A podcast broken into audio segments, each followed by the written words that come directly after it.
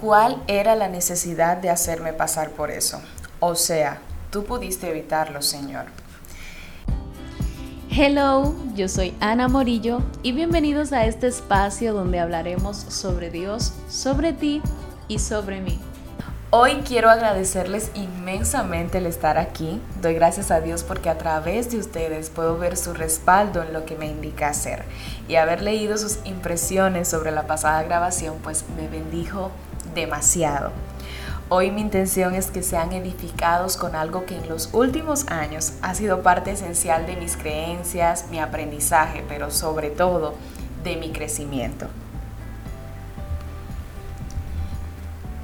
Creo que una de las cosas que como seres humanos nos hace similares es nuestro deseo de tener el control.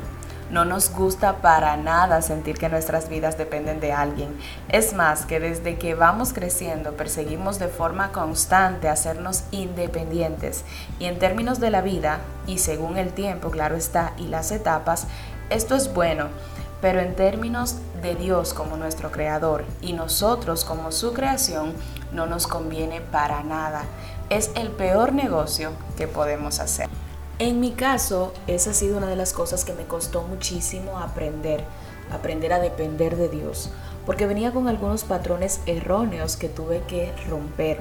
Y es que, por ejemplo, trabajo desde que tengo como 13 o 14 años y desde que inicié pues a independizarme de manera monetaria, pues ya entendía que no necesitaba de muchas personas ni nada y entré a mi relación con Dios y la afirmé en esa base, siendo que es todo lo contrario.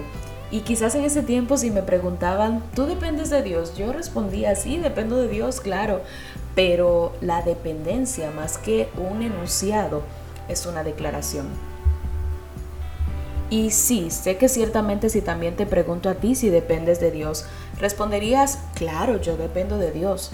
Pero hoy quiero hablarte de la dependencia, no solamente como ese enunciado correcto que decimos porque entendemos que debe de ser así, sino esa declaración poderosa, pero aplicable para cada día, que tiene la capacidad de direccionar todo lo que eres, lo que haces y aún lo que sientes. Porque cuando comprendes lo que verdaderamente significa depender de Dios, pero sobre todo cuando lo aplicas, tienes una gran llave a tu favor. Porque solo así es como reconoces que cada parte de tu historia está en sus manos, que todo lo que pase o lo que no pase es simplemente porque así Él lo ha determinado. Cuando usas esa llave, entonces no das chance a la ansiedad, no das chance a la desesperación.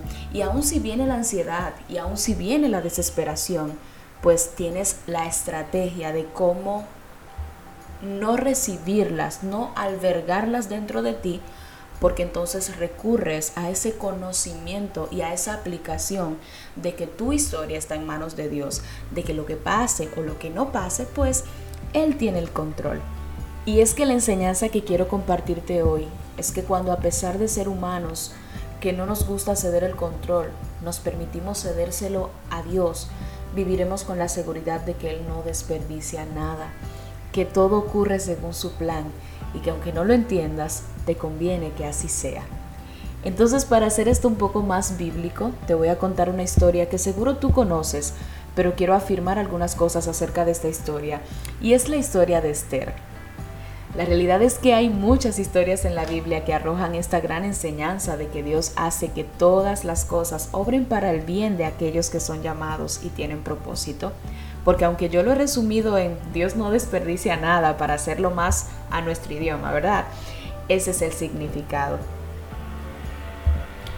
Lo primero es que el libro de Esther empieza con la destitución de una reina. Y aquí quiero que te imagines el panorama y entiendas que en ese momento la persona por la que ese libro lleva el nombre de Esther ni siquiera se imaginaba lo que estaba pasando en ese lugar, ni mucho menos que eso le cambiaría la vida. Imagínate este escenario, porque puede que quizás hay cosas que están pasando en otro lugar que tú no te imaginas, pero que Dios está permitiendo para justamente abrirte el espacio a ti y encaminarte aún más a lo que Él ha dicho de ti.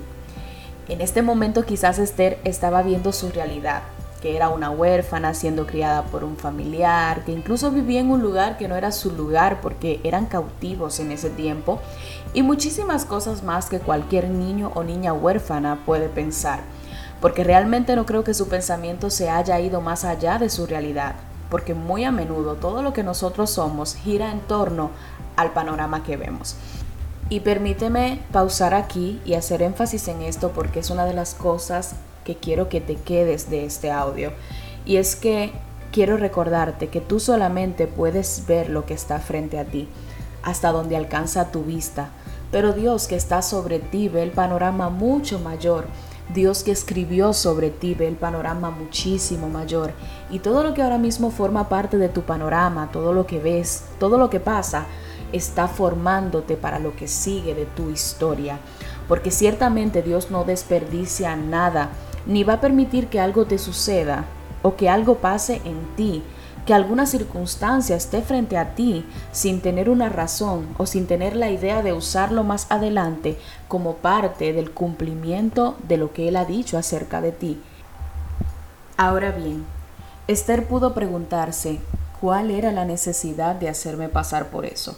O sea, tú pudiste evitarlo, Señor, Tú pudiste evitar que yo fuera cautiva, que no tuviera mis padres, que fuera huérfana. Y yo sé que si ahora tú piensas, tú también en algún momento quizás has pensado, Señor, pero tú pudiste evitarme eso. Yo lo he pensado muchísimas veces. Pero te cuento que ese enunciado cambia cuando realmente aprendemos a ser dependientes de Dios. Y no te digo que no lleguen los momentos en los que como humanos queramos entender, queramos saber, sin embargo, es que esos momentos no nos controlen, sino que podamos sujetarlo a lo que ya conocemos acerca de depender de Dios. Esther pudo hacerse esta pregunta, pero Dios no evitó lo que Esther pasó porque necesitaba utilizarlo. Y sí, ciertamente hay cosas que Dios no te evitará porque desea utilizarla. Y como tu propósito es más grande que tú, eso que quizás sientes que te afectó a ti, bendecirá a muchos a través de ti. Esther fue cautiva, huérfana, pero luego fue llevada a un palacio. No se desperdició nada de su historia, sino más bien fue utilizada para marcar la historia. ¿Tú qué crees? ¿Que Dios no utilizará las cosas por las que te ha permitido atravesar? Es muy común en nosotros ver nuestro panorama y querer encerrar a Dios en él, pero Dios ve mucho más allá. Y nuestra creencia en esto y sobre todo la dependencia es lo que nos permite descansar en esa verdad. Ahora te pregunto, tú que seguro dices que dependes de Dios, ¿realmente descansas en esa verdad?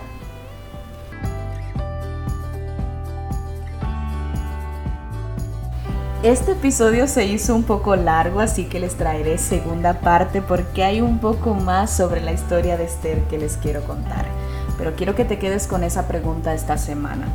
Quiero que realmente evalúes si estás viviendo una vida de dependencia a Dios o si solamente lo estás diciendo pero no estás caminando en base a ese enunciado. Y el próximo martes vamos a ver un poquito más. Dios les bendiga y hasta aquí pues llegamos a este episodio de hoy.